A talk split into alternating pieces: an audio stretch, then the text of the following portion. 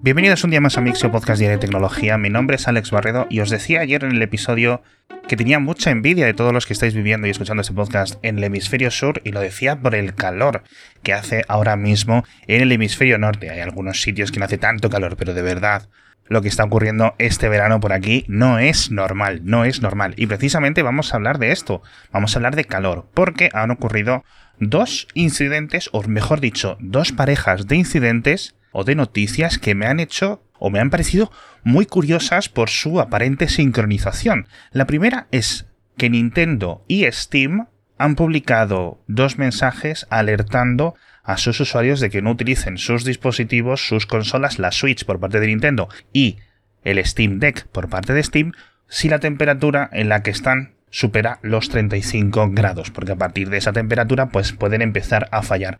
Normalmente esto no suele ocurrir, obviamente porque cuando lo estás usando, entre el calor que genera la batería, el que genera el procesador, el que genera la pantalla, etcétera, ya suele quemar en las manos.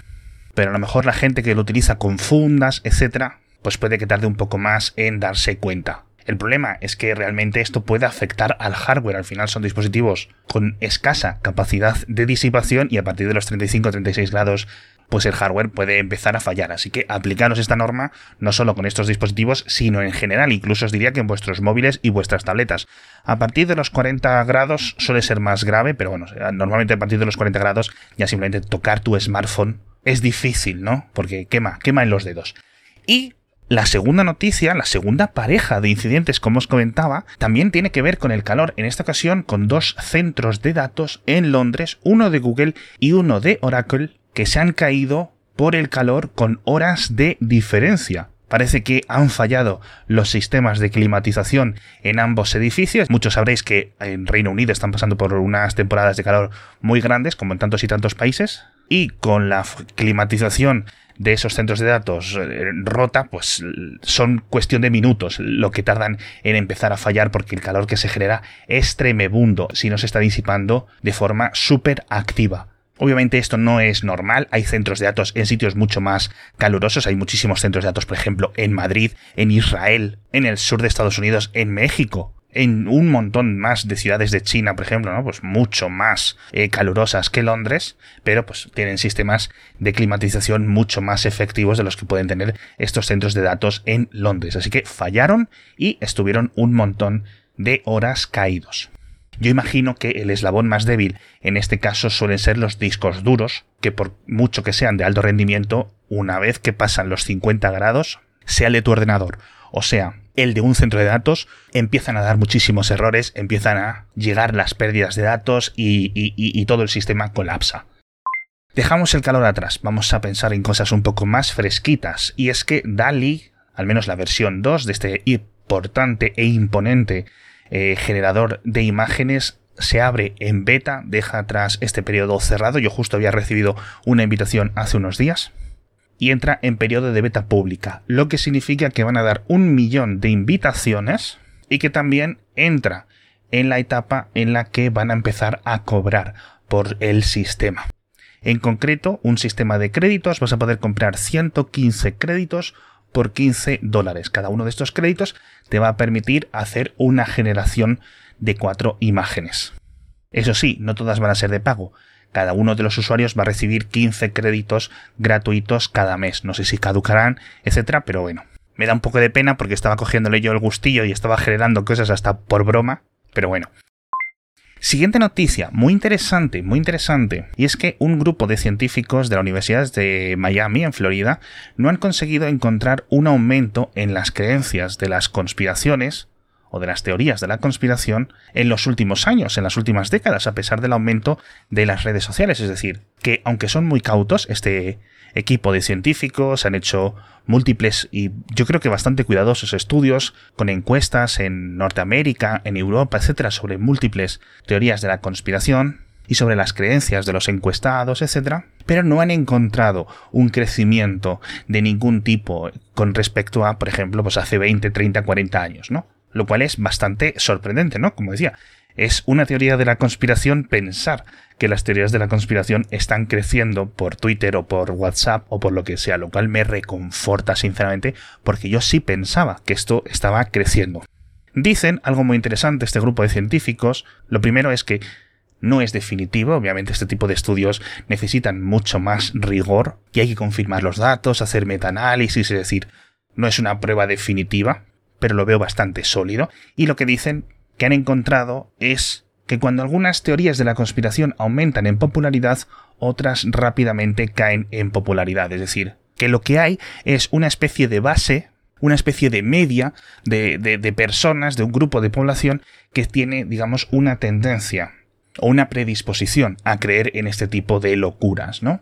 Pero que, por suerte, pues la ubicuidad de las redes sociales pues no está aumentando esa base de la población. Es decir, que los que hace 40 años creían en la chica de la curva o creían que las pirámides las habían construido no sé quién o creían en la cara de Marte y este tipo de cosas, pues a lo mejor han olvidado todo ese tipo de cuestiones se han olvidado de los círculos, de los campos de cultivo y todas estas cosas y han empezado a creer en otro tipo de cosas. Pero bueno, yo creo que esto también tiene sentido, ¿verdad?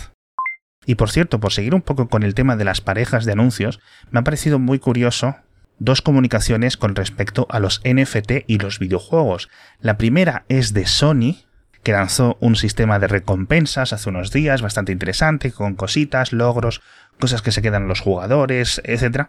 Y poco después tuvo que salir a aclarar que este sistema ni tenía cadenas de bloques, ni estaba basado en NFTs, ni, ni tenían ningún tipo de interés en hacerlo. Y un día después, la gente de Mojang, los creadores de Minecraft, que ya sabéis que son una división de Microsoft, han rechazado de plano, han emitido un comunicado bastante duro contra los NFTs, contra este tipo de tecnología, diciendo que son dañinos, diciendo que no añaden, que no aportan a la experiencia, ni nada, con lo cual me ha parecido curioso que dos empresas tan representativas tengan un rechazo tan fuerte de los NFTs, pero es quizás hasta entendible. Otras empresas sí están probando y sí que están haciendo cosas con NFTs, etc. Pero sí es cierto que si hay una comunidad muy vocal contra los NFTs, son los gamers. Tenemos muchas más noticias que ya sabéis que lo tenéis todo en las notas del episodio, en Twitter, en la newsletter, etc. Hablamos del nuevo procesador, del nuevo chipset realmente de Qualcomm para relojes inteligentes, la gama W5 que vienen con una mejora importante en su construcción, pasan a un nodo de 4 nanómetros, entiendo yo que son fabricados por Samsung, con lo cual hay un aumento de la duración de la batería, es decir, que Qualcomm ha debido dejar el rendimiento más o menos a la misma categoría a la que estaban en los modelos actuales y han optado por extender, según Qualcomm, un 50% la duración de las baterías de los relojes que cuando lleguen al mercado, yo supongo que a finales de año, empezarán a llegar, que al final que sigue siendo uno de los puntos débiles de los relojes inteligentes.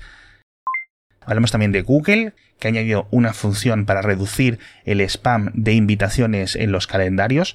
Yo personalmente esto apenas lo he experimentado, nunca o apenas un par de veces me han llegado este tipo de invitaciones falsas a mi cuenta de Google, pero cualquier usuario de Gmail o cualquier administrador de cuenta de alguna empresa que utilice los sistemas de Google va a poder restringir quién puede enviarte invitaciones de calendario a las listas de tus contactos. Con lo cual, si una persona o una dirección de correo te invita a una invitación, pero no está en tu lista de contactos, Google automáticamente la va a rechazar. Esto es un ajuste que no está activado por defecto. Tendréis que entrar en ajustes y ponerlo. Con lo cual, si os afecta mucho, ya sabéis que lo podéis hacer a partir de ahora. Hablamos también de coches eléctricos en Navarra y un poco un rifirrafe que ha habido con unos coches eléctricos de la policía de Navarra que se han quedado sin batería de camino a un aviso, aunque como no tenemos muchos datos, no sabemos qué estaban haciendo, no sabemos si estaban persiguiendo un asesino, o si estaban yendo a rescatar un gato, o si estaban yendo a hacer un trámite burocrático. Con lo cual no quiero meterme mucho en este tema. Hablamos de la recuperación de Bitcoin, que cada vez parece que es más común por parte de las fuerzas de seguridad y de los centros de inteligencia. Se consiguen recuperar más Bitcoin de los ataques de ransomware, lo cual son buenas noticias. Y por otra parte, por cierto, hablando de Bitcoin, ha sorprendido Tesla porque ha vendido el 75% de las reservas de Bitcoin que le quedaban.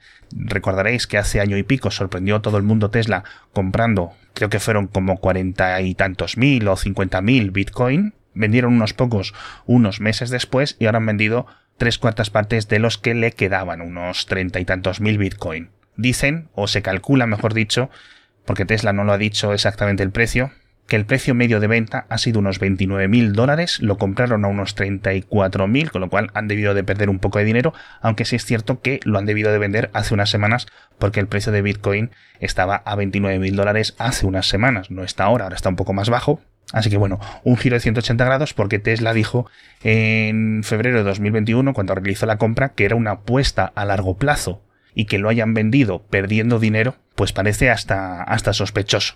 Pero bueno, en fin, no le daría mucha más importancia, sinceramente, a lo que hace el señor Elon Musk con estas cositas estos días porque está un poco dicharachero.